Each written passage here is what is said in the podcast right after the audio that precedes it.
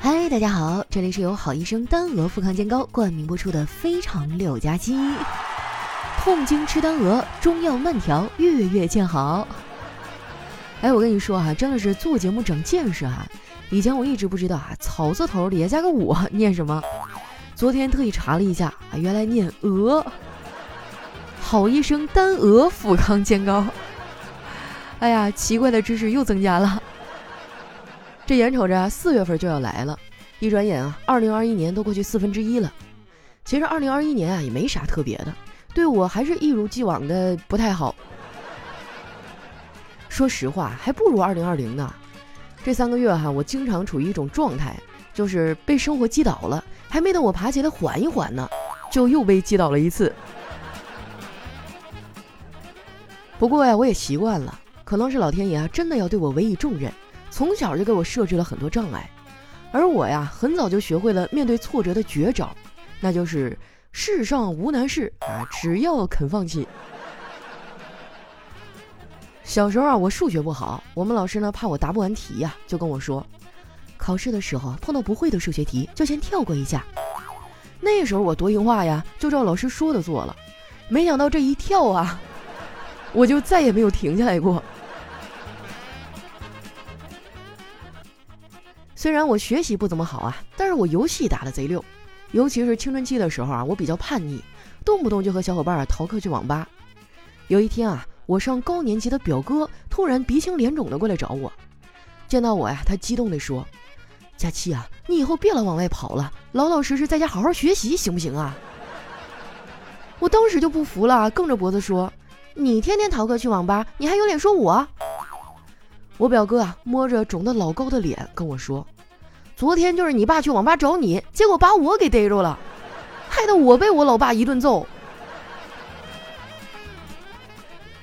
我觉得呀，我爸跟我大姨夫这么整就不对了。教育孩子嘛，应该因材施教。像我和我表哥这种啊，就应该鼓励我们多去玩玩游戏。要是当初我能坚持梦想，没准现在我就是一个职业电竞选手了。再说了，我们家根本就没有学霸的基因。不仅我学习不咋地，我们家下一代也没好到哪儿去啊。我小侄子啊，前两天考试考得特别差，分数出来以后啊，这孩子就在家里哇哇大哭。我安慰他，我说小辉啊，别难过了啊，我以前学习成绩也不好，但是你看看现在的我。听我说完啊，我小侄子哭得更大声了。过了好一会儿啊，小辉才止住了哭声啊，在那儿自顾自地玩起手机来。我凑过去一看啊，发现这孩子正在刷短视频。他看我过去了，就抬着头眨巴着眼睛问我：“姑姑，你玩短视频吗？”我说：“我不玩啊，我觉得这东西啊有点浪费时间。”他回复我说：“那你不玩短视频，你把时间都浪费在哪儿了？”我竟无言以对呀。这个问题太难了。我也不知道哈，我把时间浪费在哪儿了。不过我倒是知道啊，我爸把时间都花在哪儿了。基本上每次我看到他，不是在看养生节目啊，就是在读什么养生的文章。我劝过他好几次啊，不要听这些东西，他也不听。不是我有偏见哈，主要是有些养生文章写的太水了，根本就是糊弄人。什么隔夜的水不能喝啊，要不然身体会中毒。我就纳闷了，为什么隔夜的水就不能喝呀？你看啊，早上的水下午就能喝，不都是八个小时吗？后来呀，我想明白了，可能是因为夜晚有一种毒，叫孤独。不过话说回来哈，孤独都是相对的，只要我不放下手机，孤独就追不上我。说到这个哈，你们每天晚上都玩多长时间的手机在睡觉啊？反正我是玩累了为止。有句话啊，形容我这种状态呢，就特别的贴切，那就是晚上的我了不起，早上的我起不了。我其实啊也不是不困，主要是手机太好玩了，那么多 A P P 啊都等着我翻牌子，你说怠慢了哪个好像都不太好哈。不过我喜欢归喜欢啊，并不代表这些 A P P 呢没有问题。我现在啊就想给所有的 A P P 都提个意见。别没事就整什么关联通讯录好友，我就是不想跟现实生活里的人有接触，我才上网的呀。说到这儿啊，我可能稍微有点双标，就是我觉得啊，沙雕网友多少都不算多，但是现实中的朋友呢，有几个交心的就行了。友情这玩意儿吧，其实很脆弱，根本经不起考验。你们知道用什么办法能让几个关系好的人突然间就互相猜忌吗？很简单，你只需要在他们中间偷偷的放个屁就行了。我试过很多次哈，这招就特别好使。我觉得吧，人类的三大感情里，爱情呢不靠谱，友情很脆弱，只有亲情啊是最无私、最质朴的。毕竟血浓于水嘛。说来也奇怪哈，别人家的孩子无论多么乖巧听话，都不如自家孩子看起来顺眼。所以我从现在呀就开始给孩子们灌输亲情的重要性。没事儿呢就给我们家小辉洗脑。我说宝贝儿啊，等你长大了找老婆一定要找姑姑这样善良真诚的，知道吗？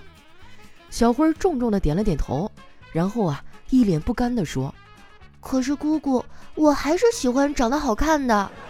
”嘿，你说这孩子啊，这嘴到底随谁了？这么不会说话。不过小辉呢，在班级里的人缘啊，貌似还不错。昨天他放学回来的时候啊，特别高兴。我问他怎么了，他神气十足的说：“今天啊，我们老师夸我了。”我说：“还有这事儿？那我听听啊，他夸你什么了？”老师今天夸我是班里力气最大的学生，这事儿我怎么没看出来呀？老师怎么说的呀？我们班主任说了，不管做什么，我总是能一个人拖了整个班的后腿。哎呀，这孩子这个脑回路是没救了啊！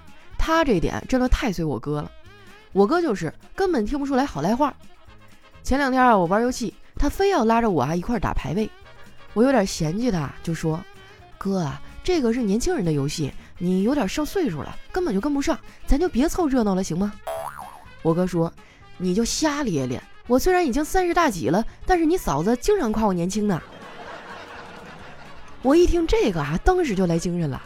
我说哥啊，咱们游戏打得好好的，怎么突然就开始飙车了？看来你和我嫂子还挺和谐呀。我哥瞪了我一眼。你这脑子里啊，一天天装的都是黄色废料，不是你想那个意思。我说啊，那我嫂子是怎么夸的呀？他跟我说啊，跟我斗你还嫩了点儿。我就佩服我嫂子这个泼辣劲儿，我要是有她一半的能耐，也不至于总挨欺负呀。昨天啊，我去隔壁的城市出了个差，在等高铁的时候，有一个美女路过，碰掉了另一个行李箱上的东西，那个美女哈就一个劲儿的道歉。旁边的大哥呢，倒也大度，说：“没事的，不要紧，赶紧排队去吧，别耽误上车。”后来我实在是看不下去了，跟那个大哥说：“大哥，你这脸皮咋这么厚啊？他碰掉的东西是我的，好不好？”大哥被我揭穿之后啊，脸色不太好看，唧唧歪歪的哈教育我半天，这下我就更生气了。为了体现我的愤怒，当时我就跳了起来，一把抢过他手里的糖葫芦啊，就往地上砸。结果这个动作太大了啊！手挥过头顶的时候，这糖葫芦啊，全都粘在我的后脑勺上了。最后摔在地上的就只有签子。然后啊，我就顶着那一头黏糊糊的、啊、乱七八糟的东西回到了上海。这一路上啊，简直就是社会性死亡。我发现啊，运气真的是一阵儿一阵儿的。这几天啊，我过得特别不顺，身体也不太舒服。说到这儿啊，该有小可爱过来关心我，还问我怎么了。其实没啥大事儿啊，就是大姨妈过来打卡了。姨妈不是病哈，但是疼起来也要人命啊！不仅身体上不舒服，我还干啥都提不起精神。不瞒你们说呀，我最近一直在好困啊，我想睡觉和这事儿我不想做，但是不得不做两种相反的状态中徘徊。结果到了最后啊，都会变成睡也没睡好，事儿也没做成。下辈子要是能选啊，我真的不想做女人了。痛经真的太难受了，从小啊我就有这毛病，那时候比现在疼的还厉害，严重的时候都下不了床。每次我肚子疼啊，我爸都会给我一小口白酒，说是喝了可以止痛。好嘛，这么多年过去了，痛经没怎么好，我的酒量啊可是上去了不少。为了治疗痛经啊，我什么法子都用过了。到目前为止啊，我觉得效果不错的是一款调理痛经和月经不调的药，叫好医生丹鹅复康煎膏。它是五副中药熬成一瓶，过去吃中药汤药啊，又费时又费力，熬完了还喝不下去。现在好了，直接吃丹鹅复康煎膏就行了。它就是中医汤药熬制浓缩而成的煎膏，有活血化瘀啊、疏肝理气、调经止痛的功效。手机前的小姐姐们啊，你们要是痛经了，就来一点丹鹅复康煎膏，吃完药再听听我的节目，哎，我保证你啊，身心都能舒畅起来。很多人都觉得来大姨妈的女人很可怕，其实不是的。这个时候的我们更加的敏感脆弱，需要呵护。你要是在这个时候跟我表白，我肯定能答应。不信你就试试。我有个闺蜜哈，就是这么脱单的。脱单之后啊，这货天天在朋友圈里秀恩爱，也不知道怎么了。上个礼拜他突然清空了朋友圈，一问才知道，原来是分手了。我没忍住好奇啊，就问他。你们俩为啥分手啊？他说：“因为那个狗犊子根本就不爱我。”那天我闲着没事儿，问了他一个问题，就是他同时认识了我和我闺蜜，我闺蜜又白又瘦又好看，他为什么选我没有选他？你猜他怎么回答的？他竟然说：“因为我闺蜜没同意。”看着没啊？男人都是大猪蹄子，啥爱情不爱情的，都不如爱自己重要。爱自己啊，从赶走痛经开始。正好啊，现在专治痛经的丹鹅有活动，打开微信搜索“丹鹅复康煎膏”。丹呢是灵丹妙药的丹，鹅是一个草字头，下面一个你我的我，千万不要打错了啊！搜完关注一下，然后就可以报名参加活动了。活动至五月十八日，每天都会抽取幸运用户。这次百强医药企业好医生集团要在全网寻找一千位痛经或者月经不调的女性进行帮助。大好的机会来了，千万不要错过啊！我妈妈二十岁那年在广州认识了我爸，哎，她觉得这男的还不错，哎就问说：“建华，你多高？”我爸说：“现在高度一米七三。”可结婚之后发现他只有一米七零，就这样。这首歌呢是来自谭杰希的，叫《女朋友要带回家》。估计很多男听众啊都是一脸懵逼啊！我一大老爷们儿在这听你叭叭的讲了半天痛经。我是谁？我在哪儿？我在听什么？哎，这你就不懂了。你以为男人就不受痛经的折磨了吗？如果你有这样的疑问啊，我觉得你大概率是条单身狗。但凡你有点和女人相处的经验啊，都不会问出这样的问题。每个月总有那么几天啊，她心烦意乱，脸色苍白，动不动就发脾气，有时候疼得死去活来啊，你却一点忙都帮不上。作为一个男人，你不心疼吗？不想趁机表现一下吗？别老和你的女人说多喝热水了，好医生丹鹅复康健膏了解一下。那接下来啊，回顾一下我们上期的留言。首先这位听众呢叫徐延瑞睿智，他说：“佳琪姐姐，我今天生日，可以祝我生日快乐吗？”哇，那你一定要记住今天啊，因为我们喜马拉雅一百万的听众都在见证你的生日。我也不知道你多大了。那就祝你呃健健康康、快快乐乐、变瘦变白变美变漂亮，不管是学业还是事业都步步高升，好不好？下一位呢叫佳期的馒头，他说今天啊我捡到了神灯，灯人说能满足我一个愿望，我说那就毁灭地球吧，灯人说太难了，换一个，我说让佳期翻我牌子。当然说，要不咱们还是聊一聊毁灭地球的事儿吧。哎，哪有那么难？其实我跟你之间的距离哈，就差一盒丹鹅富康煎膏。下一位呢，叫我的小小小小小草莓。他说太有共鸣了。我一个九零后，觉得最好吃的菜啊，就是姥姥做的菜。其次呢是爸爸，因为妈妈不怎么会做饭，离姥姥家近啊，所以没事就去姥姥家吃，爸妈也跟着去吃。现在在国外，太想念以前小时候了。希望以后能找出一两年的时间待在家里，一边工作一边生活。哎呀，那你比我幸运多了哈！我不光我妈做饭难吃，我姥姥做饭也不怎么样。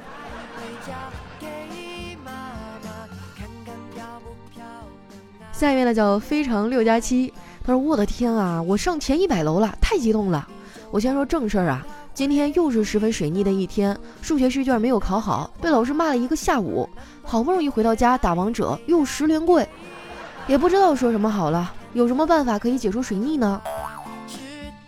你这就是平时不努力，考试赖水逆啊！都有时间打十盘王者，你好好看看你错在哪儿了呀？当然哈，我也理解啊，现在学习压力大哈，打个游戏放松一下心情。但是我平时基本上打到八盘我就收手了。不要给自己一些不好的暗示啊，什么水逆啊，什么运气不好啊，这都是骗人的。一分耕耘一分收获，只要你好好学，你下次肯定就能考好。来看一下我们的下一位哈，叫简宁的 style。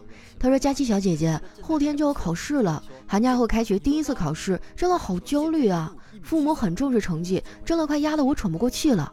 听说佳琪的节目下留言会有好运，那就希望自己考试顺利，不辜负对自己的期望吧。”哇，作为一个学渣哈，我真的太了解那种考试之前的焦虑哈、焦灼呀。但是身为一个外人哈，我也帮不上什么忙，嗯，就希望你能够心态平稳吧。学习累了就听听我们的节目啊，调整一下。只要你心态稳哈，考试正常发挥，就一定会考一个好成绩的，加油！下一位呢叫脂肪梅，他说清明节到了，有个一本万利的买卖，白天呢在墓地路边哈摆摊卖菊花，晚上到墓地里收菊花，两头赚呐。那你这胆儿可够肥的了，你就不怕晚上让他们给带走？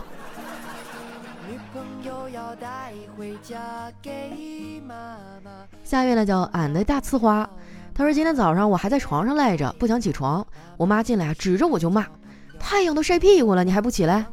我当时就愣住了，这太阳明明晒着我的脸，不是屁股呀？难道在我妈的眼里，我的脸长得和屁股一样？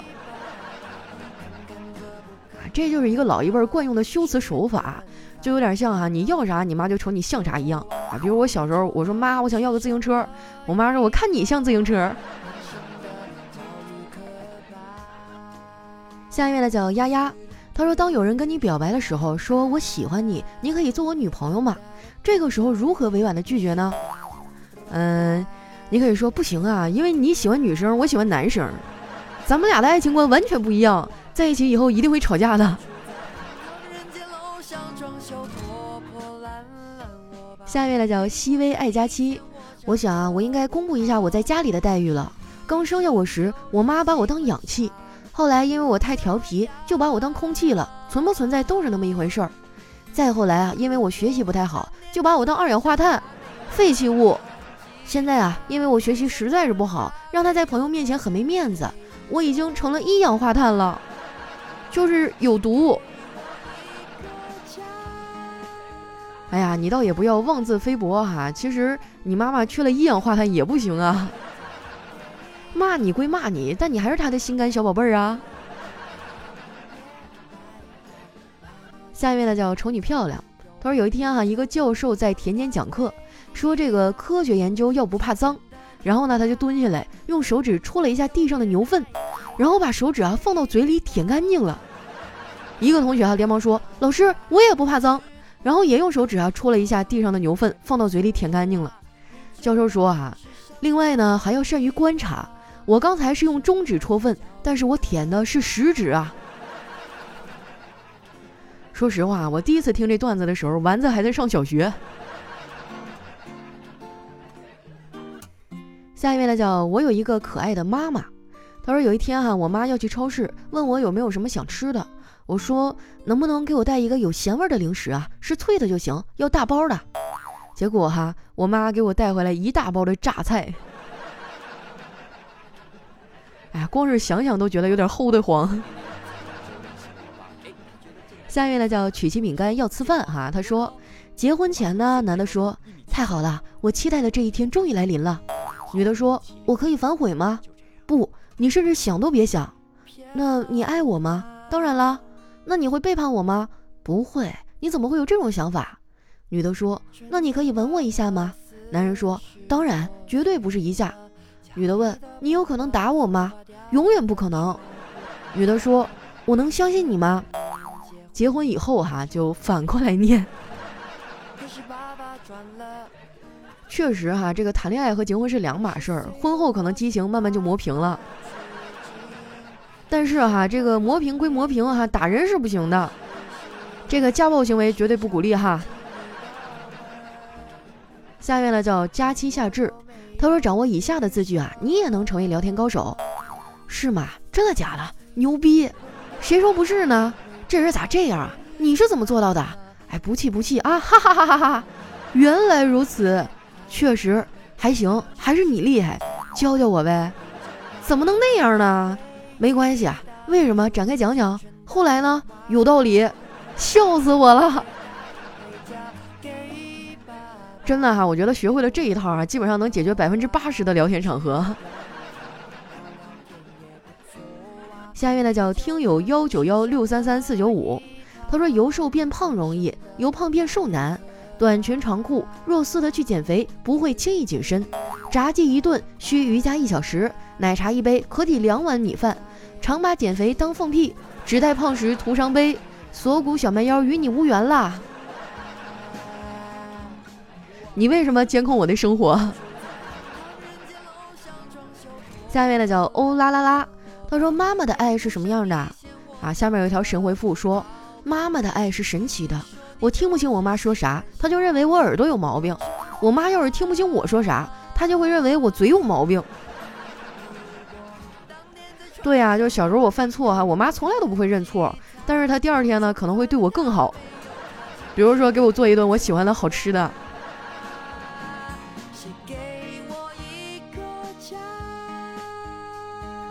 下一位呢叫佳期的小孩，他说：“我发现啊，有一大妈砍价特别厉害，连续三天啊我都跟在她后头，确实省了一些钱。今天早上啊我又遇到那大妈了，我就朝她笑了笑，大妈则是一脸古怪的表情，朝我招了招手，把我领到了市场外人少的地方，语重心长地对我说：‘小伙子，我的年纪都可以当你妈妈了。’想什么呢，阿姨？怪怪的。”我就是想问一下，你们家有没有漂亮的女儿？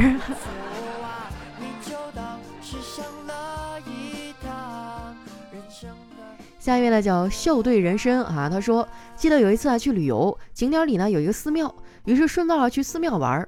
排队买票的时候呢，前面有个学生模样的问：“有学生票吗？”结果那售票员啊就神回复说：“佛祖面前众生平等，没有半价的学生票。”那佛祖面前众生平等，为什么景区里的方便面卖十五块钱一桶呢？下一位哈叫伟大的学习者，他说有一天哈老师正在专心的上课，发现小明的同桌在睡觉，就很生气的哈让小明把同桌叫起来。没想到哈小明用很不屑的语气说：“是你让他睡着的，你自己叫醒他吧。”老师听完以后很生气的说：“你们俩都给我滚出去！”说真的哈，我最大的愿望就是有生之年看到小明的毕业。下一位呢叫丁丁也疯狂，他说今天逛街啊，看见一群人围在那儿，我上去一看哈，一个五十多岁大妈躺在一个宝马的面前，大喊撞死人了，撞死人了。听旁边的人说啊，这大姐应该是个碰瓷儿的，要车主给个两千才肯走。我一听啊，这还得了，冲上去啊，扶起大妈，对那车主说。你撞了我妈，今天不拿两百块，你别想走。车主一听哈，立马从包里拿出两百块钱塞给我，小兄弟，给你，那我先走了。我随手把钱啊装进口袋，对围观的人群说：“大伙都散了吧，这是我妈，现在没事了。”接着啊，我也走了，留下一脸茫然的大妈哈，简直就是一脸懵逼啊。我跟你说，恶人自有恶人磨，遇到这种哈，你就不能跟他客气。来看一下我们的最后一位啊，叫小妮子。他说：“我问买包子的师傅，不对呀，今天的包子怎么没有昨天的好吃？”师傅说：“不可能，你吃的就是昨天剩的包子呀。”哎呀，突然之间就知道真相了。好了，那今天留言就先分享到这儿。喜欢我的朋友呢，记得关注我的新浪微博和公众微信，搜索“主播佳期”，是“佳期如梦”的佳期啊。有什么好玩的段子啊，或者想对我说的话，可以留在节目下方的留言区。那今天咱们的节目就先到这儿啦，我们下期再见。我住在